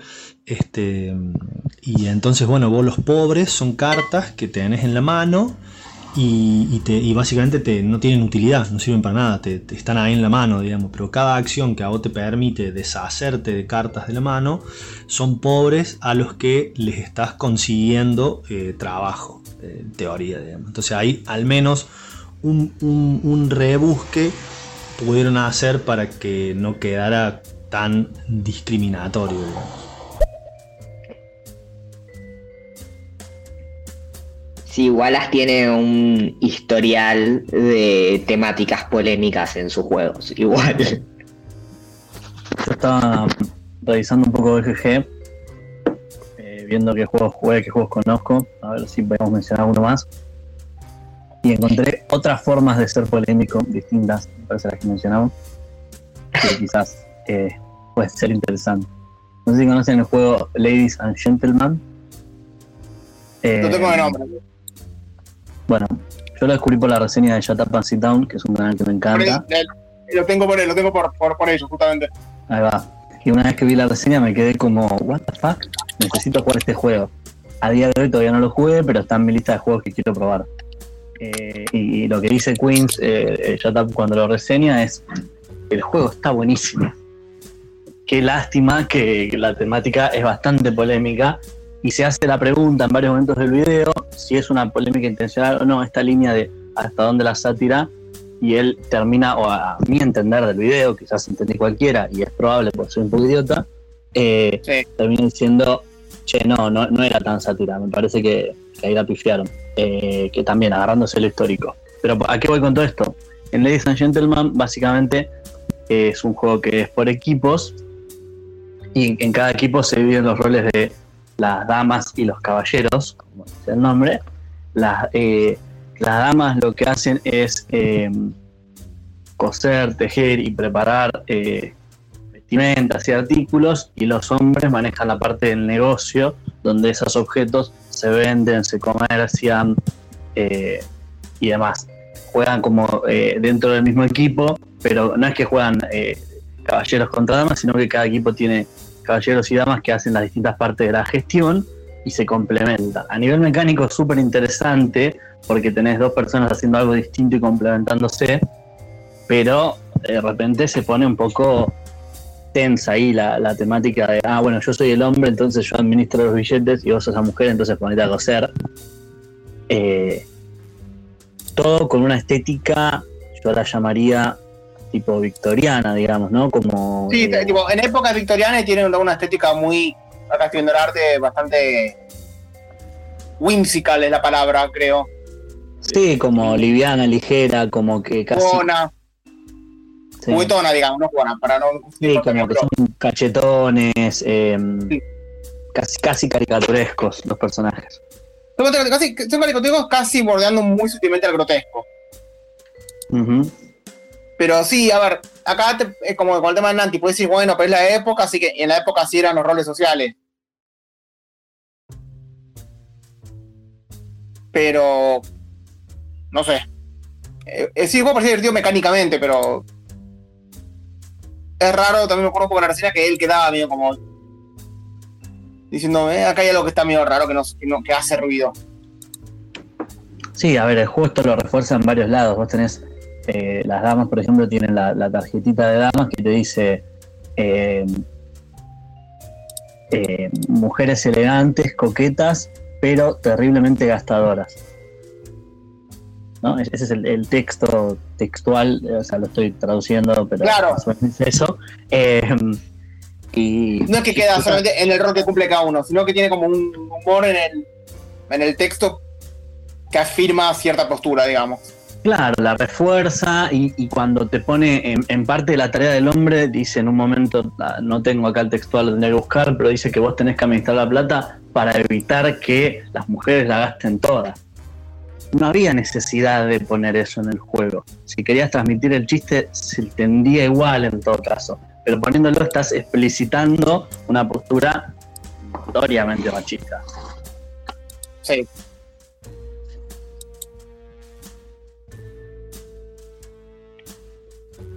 no estoy viendo si veo una, una de las cartas.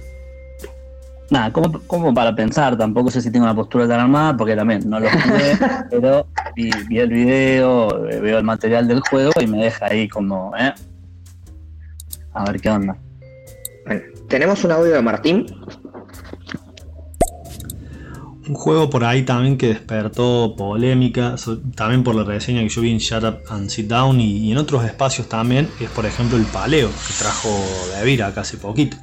Este, es un juego cooperativo que encima el autor se jactaba de que tenía rigor histórico eh, y, en realidad vos él se fijaba y para la época que él quería ambientar eh, todos los personajes que vos ves son blancos y son de una cierta etnia que nada que ver con lo que en teoría podría haber sido este, en esa época. Eh, y tenía varios pifies así donde caían cuestiones este, sexistas en cantidades de hombres y de mujeres que hay en el juego y cosas así. Y en teoría arranca diciendo que tenía rigor histórico. Entonces, este, bueno, ese tipo de cosas este, también son tratamientos un poco, un poco irresponsables, de, inclusive de temáticas que hablan así de la antigüedad, digamos. Me enteré hace poquito que para la nueva edición cambiaron la, el arte de las cartas. ¿La de Devir la nueva o la vieja? No tengo idea, perdón. No, la, eh, la de Devir que llegó acá todavía vino con, viene con el arte em, de la, del original. El cambio lo hicieron hace poco. Em, a, a, mí es un caso que me da mucha gracia porque no es que no es que estamos diciendo, che, hay que poner, lo voy a decir exageradamente, ¿no? Perdónenme de vulgaridad, pero che, hay que poner mujeres y personas negras por una cuestión de representación para que aparezcan en el juego. No, sino que acá hasta directamente están errados a nivel histórico. E, es, casi gracioso que esté tan mal hecho. Eh, ¿Cómo van a ser todos los cavernícolas? Exacto. Pero con los cavernícolas es como más gracioso todavía. Puedes decir, no sé, son europeos y la historia europea se ha encargado de ocultar a las minorías, que eran minorías pero estaban. Pero acá ni siquiera, la mayoría eran personas de color y eran mujeres, digo, y es casi nada, es gracioso en algún punto. Son todos blancos, todos, muchos colorados también hay. Eh, yo cuando sí, lo sí, vi, la verdad que como, como este medio, no caricaturesca, pero medio cómic, es como que lo hace un poco más absurdo. Tal cual. Y es una lástima, porque para mí es un gran juego. Eh, Sí, igual, tiene cosas muy lindas para Yo lo, lo- tengo muchas ganas de jugarlo, pero voy a ver si llega cara otra versión, capaz y me hago robar después. igual nada, el juego se puede pensando- jugar, está bueno y se puede conseguir la otra versión también. Y está bueno para mí comprarlo igual y, y apoyar a Devil porque me parece que, que han tomado la conciencia de, de hacer ese cambio. Eh, volviendo un poco, retomando algo que había dicho ese eh, hace un ratito, me quedé pensando en juegos que eh, desde la mecánica te estén bajando línea. Y como no mencionamos antes, el Through the Ages. Eh, ¿Lo jugaron? ¿No lo jugaron? ¿Lo conocen? Yo no lo mencioné porque no lo jugué. Bueno, en el Through vas construyendo básicamente una civilización desde pasando por diferentes eras. Y en estas eras también vas a ir bajando líderes eh, históricos y eh, gobiernos. Y estas cartas tienen eh, distintos como te dan distintos puntos en cosas. Es como, bueno, más cultura, más fuerza militar, más felicidad para tu población, más ciencia. Entonces, ponele, eh, no sé, la maravilla de los jardines colgantes de Babilonia le da a la gente más felicidad. La biblioteca de Alejandría le da a la gente más ciencia. Pero de golpe empieza a haber cosas como que eh, la monarquía constitucional te da más acciones civiles, la república también, el fundamentalismo te da más acciones militares y es como que ahí ya empiezan a pasar cosas raras y hay mucha bajada de línea. Eh, el comunismo le da tristeza a la gente. Esa es, es una que siempre mencionamos. Y es la única carta que, la única, el único gobierno que le da tristeza a la gente.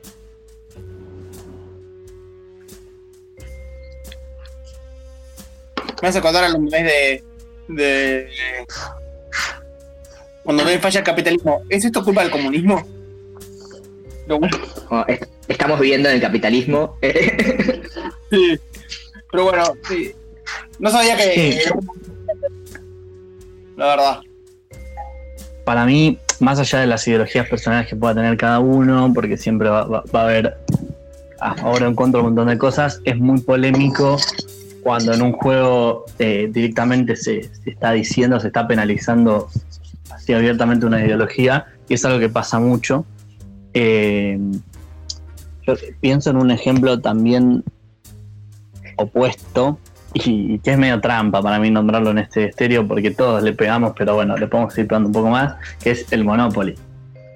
Digo, te puede gustar o no el capitalismo, te puede parecer bien o no un montón de cosas, pero nadie va a estar de acuerdo, y ni, salvo un puñado de personas, pero bueno, con que establezcas un monopolio, lleves a la quiebra a todos los demás que no puedan pagar ni siquiera eh, una mínima renta de 2 dólares para pasar por el lugar donde estás y terminen perdiendo simplemente. Digo, la, la propuesta del Monopoly es, es cruel. Es esa. Sí, ori- originalmente igual en Monopoly lo invitó una mujer que era una, y era una crítica al sistema capitalismo y de los terratenientes, originalmente. Y se lo compraron por una cantidad ínfima de plata para toda la guita que hizo después el juego. Y Tal cual. Y ahí tenés otro ejemplo de qué pasa con, con la sátira y cuándo se ve y cuándo no se ve. Eh, inició con una mirada satírica y se licuó y hoy en día es uno de los emblemas del capitalismo. Total. Sí. Recién me acordé de un juego que es, es, es raro. No lo voy a recomendar diciendo que es bueno, pero sí que es una experiencia que les recomiendo tener. Si pueden, busquen. El juego se llama Train, Tren, de Brenda Romero. Eh, lo que pasa es que no lo puedo contar porque el aspecto sobre cómo trata la temática es un spoiler. Es como si les spoileara un Legacy. Eh, pero es un juego relativamente corto y simple de jugar que toca el, eh, la guerra, la Segunda Guerra Mundial desde una perspectiva controversial e interesante. Si pueden, pruébenlo y después me cuentan, o en otro estéreo hablamos. Eh, buscalo como Train de Brenda Romero y te va a salir. eh, está, creo que está para hacer en PNP también. Y ahora, ahora que lo contás. Brenda.games. Me lo recordaste y, y debo admitir que me lo spoilearon a mí. Así que tengan cuidado por dónde caminan. Jueguenlo antes de, de estar mirando por ahí. Porque sé que, no sé, dos minutos mirando sigue yo y pum, me spoilan. Así que si lo Es quieren que- jugar como, como debería. eh, Viendo imágenes que de la página de ella jugando. y lo- viendo un poquito la imagen que la página, ya me, ya me imagino para qué lado va. Igual. Por eso, miren lo menos posible, vayan derecho a jugar, confíen en mí. Cuanto Claro. menos vean, mejor. Porque si te lo spoilean, pierde el 90% de la gracia. O más. Pero me parece que es una forma interesante de tratar temas controversiales, por eso lo nombro en, cuanto al tema de la charla. Y de esto de que hablamos de que la mecánica te puede decir cosas, bueno, acá la mecánica es muy clara en lo que te dice. No puedo Sí. decir más que eso, así que confíen en mí. Voy a ver si lo puedo buscar para imprimir, por favor.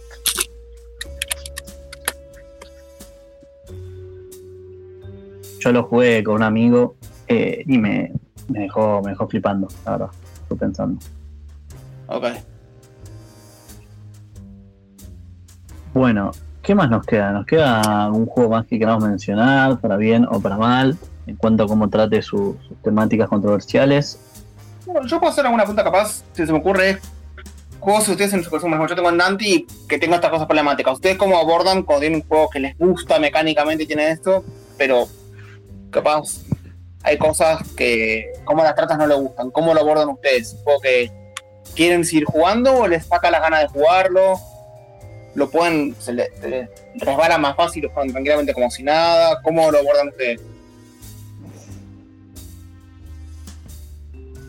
Yo creo que depende de, bueno, cómo esté tratado, cuán grave sea eh, y cuánto me toque personalmente, ¿no? Sí. Y esto un poco para todo en general, ¿no? En la vida. Eh, hay juegos en los que puedo hacer la vista gorda, hay otros que es como, no, ¿sabes qué? Este lo voy a canjear. En general igual averiguo mucho antes de los juegos, antes de comprar un juego, para que no me pasen estas cosas. Y algunos es como, sí, lo jugaría, pero la verdad es que no lo tendría porque no quiero darle guita a este diseñador. Ok.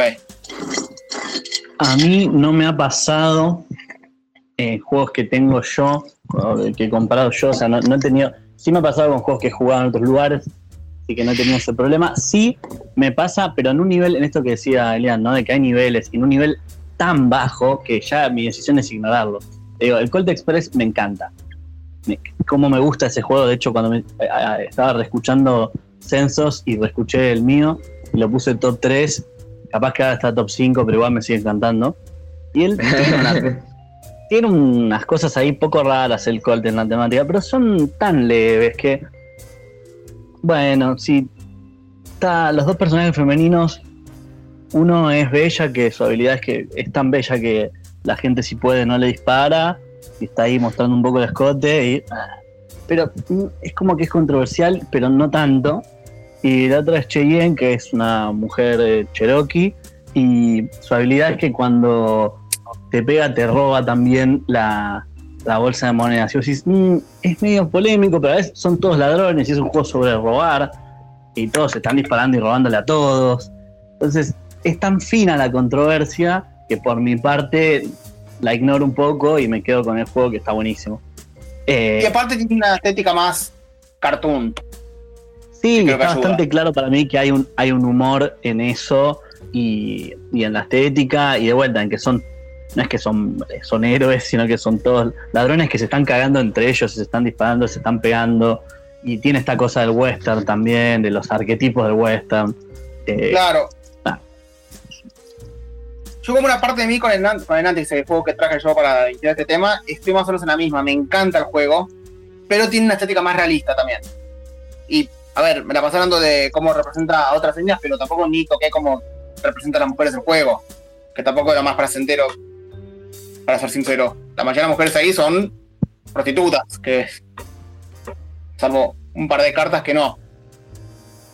Eh, así que es como que yo a veces puedo hacer la vista gorda un poco con algunas cosas. Por ejemplo, con el ejemplo que dio Waterdeep, me, se me hace más fácil hacer la vista gorda ahí con ese espacio particular del Reverse Market porque está todo más abstraído. Acá estoy viendo todavía qué voy a hacer. Es tu decisión al final del día, parece. no- Sí, sí. hay- hay al- Totalmente. Es, a ver, juego que yo no investigué mucho. La verdad que tenía investigado más antes de comprarlo y bueno, pasó esto. Si hubiese sabido, capaz hubiese sido más no lo hubiese comprado antes.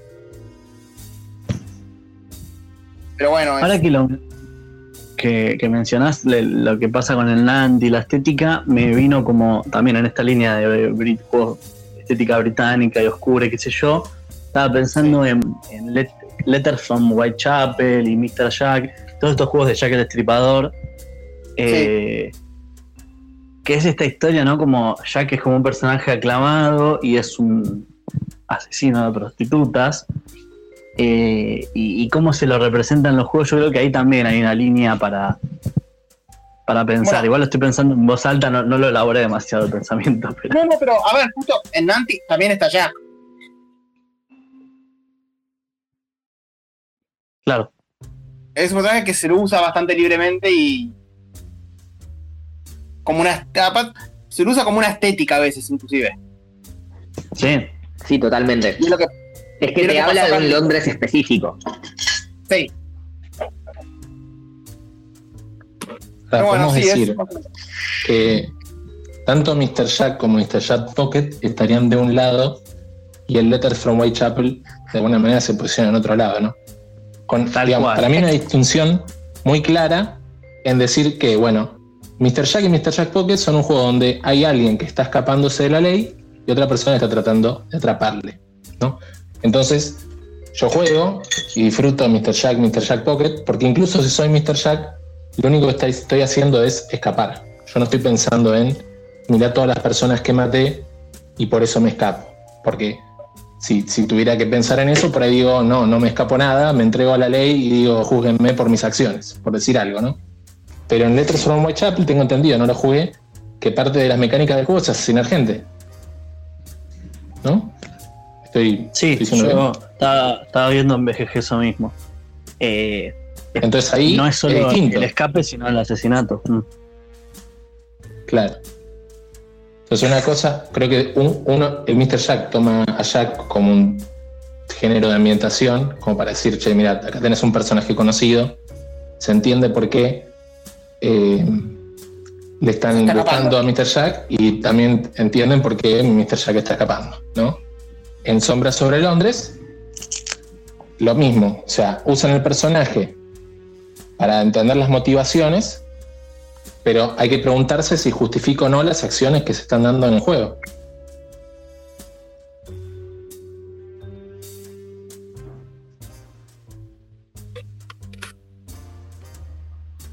Es un tema interesante, como también el significado de los personajes clásicos, porque Jack se ha vuelto un personaje clásico de la literatura y la cultura, usado como un, un clásico inglés, un tropo, gracias por la palabra, y, y a veces el uso de esos tropos puede ser controversial. Yo lo pensaba hace poco en otra línea, pero con cómo según la persona Robin Hood significa algo distinto, ¿no? Que también es un personaje que además está en, eh, en uso de, libre de licencia, entonces aparece en varios juegos. Y según como lo muestres a Robin Hood, es el héroe del pueblo que viene a darle lo que necesita al pueblo, que le da la esperanza de que la vida no es solo la opresión, que, que le podemos sacar las monedas a los ricos y tener para comer. O hay gente que te lo puede mostrar, y hay juegos y hay obras de ficción que lo muestran como eh, este forro que se llena de plata, eh, quitándole a la gente su propiedad privada. ¿no? Y cómo, cómo uno elige mostrar eso da mucho también a, a la interpretación. Coincide. Tenemos un audio de Miquel. ¿Me lo voy a pasar? Yo cuando era chiquillo, y no sé si vosotros habéis tenido, seréis españoles y tendréis también una edad, pero había en campamentos, por ejemplo, un, un juego que se llamaba Moros y Cristianos. A lo mejor era un poco burro, pero había unos moros, ¿no? Que tenían pues como unas eh, contraseñas o lo que fuera, y los cristianos tenían que ir a por ellos, ¿no? Eh, agarrarles o a pillarles o como lo llaméis vosotros, y entonces básicamente eh, coaccionarles para que les dieran eh, la información que ocultaban. Entonces, eh, sí, la verdad es que era un juego un poco... Quizás incentiva la, la, la violencia racista o lo que fuera, pero fuera como fuera, el caso es que lo jugábamos en un campamento que era de un grupo católico, los niños pues estaban en sus cabales, no eran especialmente violentos y yo creo que hemos salido normales. Que sea un campamento católico y estén jugando moros y cristianos creo que dice bastante. Sí, igual sobre nada, yo, el nivel de bajada de línea que buscan, ¿no? yo creo que los juegos de la infancia y los mensajes que reproducimos es todo un tema.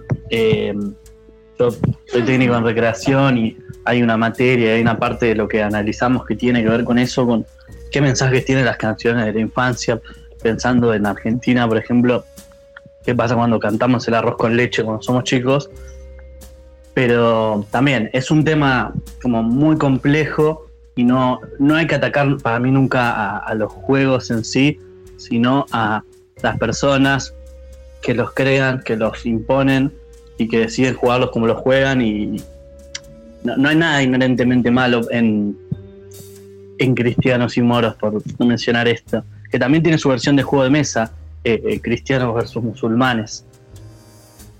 Se llama. Eh, yo lo, lo- tenía de chico, estaba en la casa de mi abuela de chico. Polémicos si los hay también. El problema muchas veces no es el juego, sino es la decisión de, crear el juego, es, un cacho de, de- cartón y de reglas, no tiene la culpa de nada, pobrecito. Y también volvemos a lo que decíamos antes, es el análisis que se le hace. Nosotros eventualmente crecimos y nos ponemos a ver la letra del arroz con leche y es como, che, tal vez esto esté reproduciendo algunos estereotipos que no están buenos. Lo mismo como ahora nos estamos riendo de, ah, mira lo que era este juego de, de moros y cristianos y no estaba bueno. Es, está bueno, vamos a analizarlo ahora ya eh, siendo más grandes.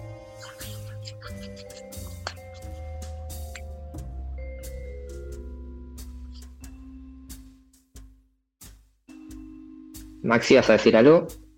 No, no, no, estaba escuchándolos.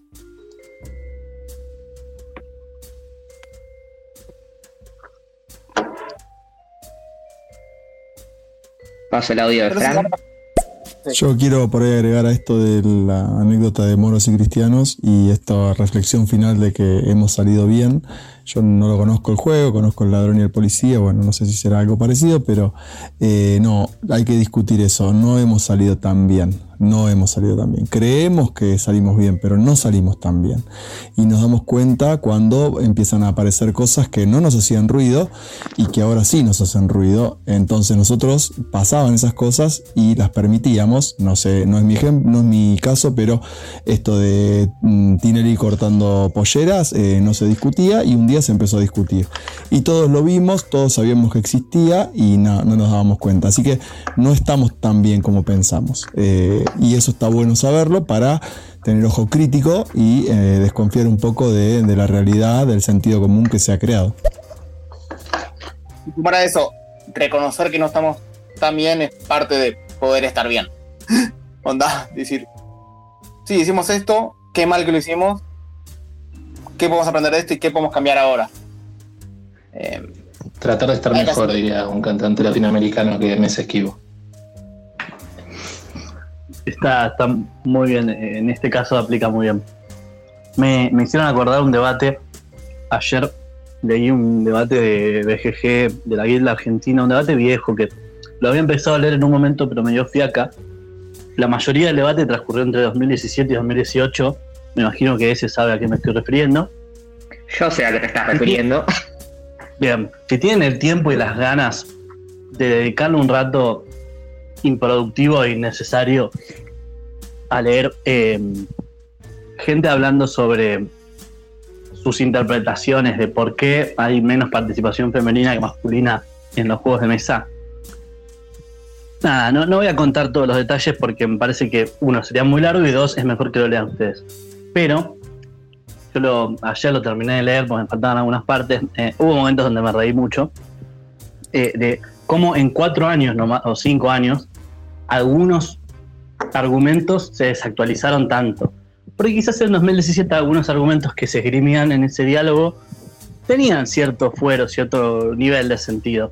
Pero hoy en día, no todos, hay cosas que están bastante coherentes, pero hay otras que han perdido gran parte de su de su cabal y de su lógica. Eh, nada, si pueden chusmenlo, es interesante también. Participa mucha gente que hoy en día es de contraparte de la comunidad. Y me parece que no a modo de juzgarlos, pero sí a modo de entender de dónde venimos, a dónde vamos, esos pasos que estamos haciendo. No, la gente pudo capaz cambiar de postura, aprender un poco, viste, cambiar. Bueno, más allá de los argumentos, podemos partir de la base, el título de toda esa discusión eh, habla de sexo y ahora nos referiríamos a lo mismo como el género.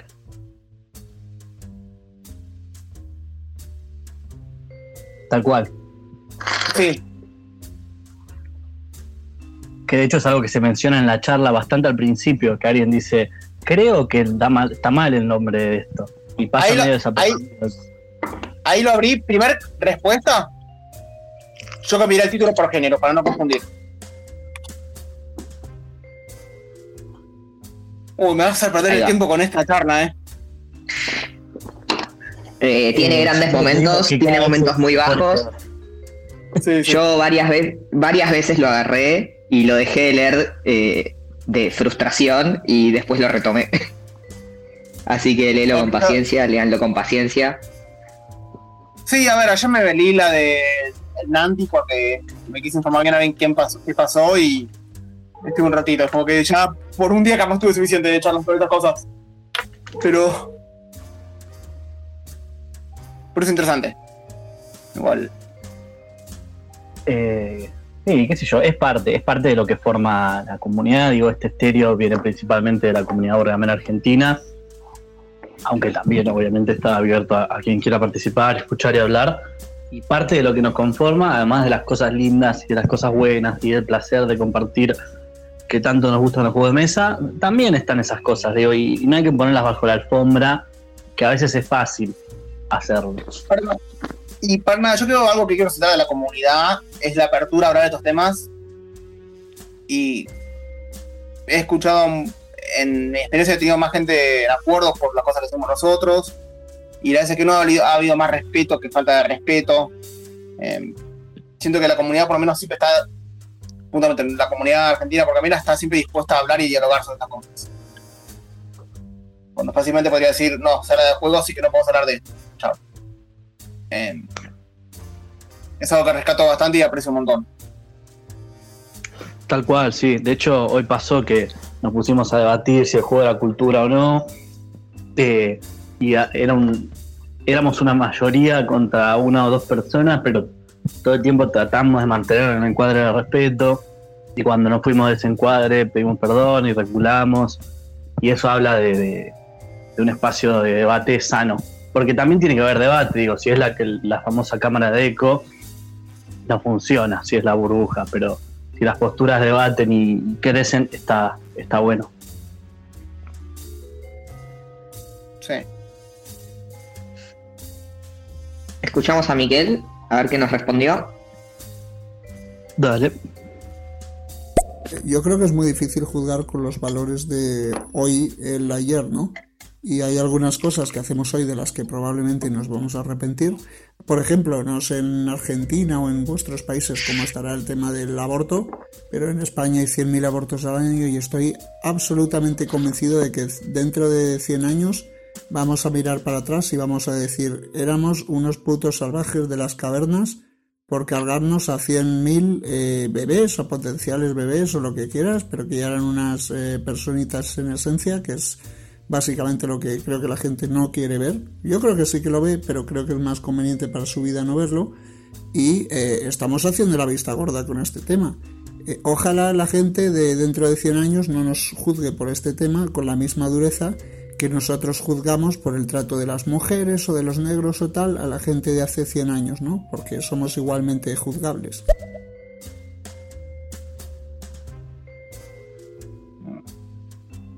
Luego también hay una doble moral, ¿no? De que todo el mundo está hablando de que si el machismo, la dominación del hombre y tal y cual, y que decís que se refleja en la cultura y es lo que le enseñan las señoritas y tal. Y luego, si os acordáis, hace 10 años el libro más vendido de lejos eh, fue un libro que iba básicamente de dominación sexual a mujeres, ¿no? El, el Grey ese o como se llamara, que era una cosa eh, asquerosa y, se vendía el libro que más de todos. Con lo cual, eh, que estas cosas de las que se quejan tanto algunas personas, luego van otras señoritas que al parecer la mayoría y van a la librería y lo compran por libertad propia y se excitan al parecer leyendo eso.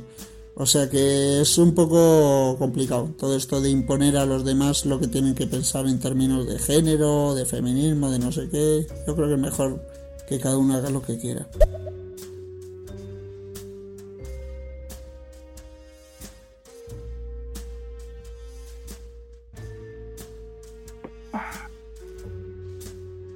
Bueno, eh, yo lo único que puedo decir en relación a estos audios es que mm, mm, la historia en general ha demostrado que, cada uno haga lo que quiera no funciona tan bien, eh, porque si lo que yo quiero hacer es lastimar, si lo que yo quiero hacer es eh, molestar, matar, lastimar, torturar, violar, no está tan bueno que lo haga. siempre toda sociedad necesita límites y yo creo que no, no es tan mal. Eh, pero nada, no, sé si tiene sentido tampoco enroscarnos demasiado. Yo creo que además con el tema de juzgar lo del pasado y demás. Sí, depende con qué estás hablando. Personas históricas, sí, juguémoslas por las mierdas, las atrocidades que cometieron. Juzgar una película, un pedazo de literatura por el contexto, me parece ya ahí se puede decir, che, era un contexto, se puede entender por qué salió en este contexto y se contó tal historia pero jugar a las personas por cómo se comportan y sí, porque de alguna manera tenemos que saber cómo aprendimos, cambiamos o mejoramos. Agrego eso nada más. Pero bueno. Bien, eh, tenemos un audio más de Cisco, a ver, qué nos dice. Bueno, yo nada, quiero acá responder y de todo lo que escuché de Miquel, estoy parado en la vereda totalmente enfrente, eh, lo, dijo, lo dejo en claro como para que no, no, se sienta que la tribuna está pensando esto. Yo estoy del otro lado, todo lo que dijo no, no comparto prácticamente nada de lo que dijo, así que nada, muy lindo, muy lindo el debate. Yo creo que siempre nos enriquecemos de que aparezcan estas miradas opuestas eh, y estoy también convencido de, mi vereda y de que en 100 años me parece que no, no va a ser arrepentimiento lo que prime. Eh, si la humanidad sigue existiendo, me parece que va a ser Sí, estoy de acuerdo con los tres. Eh, Pero bueno. En Argentina el aborto se legalizó hace poquito. Eh, y la verdad es que se considera una victoria para el país que deje de, dejen de morir personas, porque no solamente para mujeres, sino también para nuestras personas no binarias, eh, que dejen de morir en abortos clandestinos. Bien, eh, por, mi parte creo que ah, estando ya hace un ratazo, porque hace un rato largo que estamos, estamos llegando a un punto donde para que no se le cuede demasiado, podemos, podemos ir cerrando. Sí, total. No sé si hay se quedó con el tintero que, decir, algún algo que mencionar, algún juego que no nombramos o lo que sea. Obviamente es un tema que también se puede seguir y que más adelante podemos hacer otro estéreo también de esto. Acuérdense que se pueden sumar siempre a los estéreos mandando audios o, tocando el botón y, ser parte ahí de, la charla.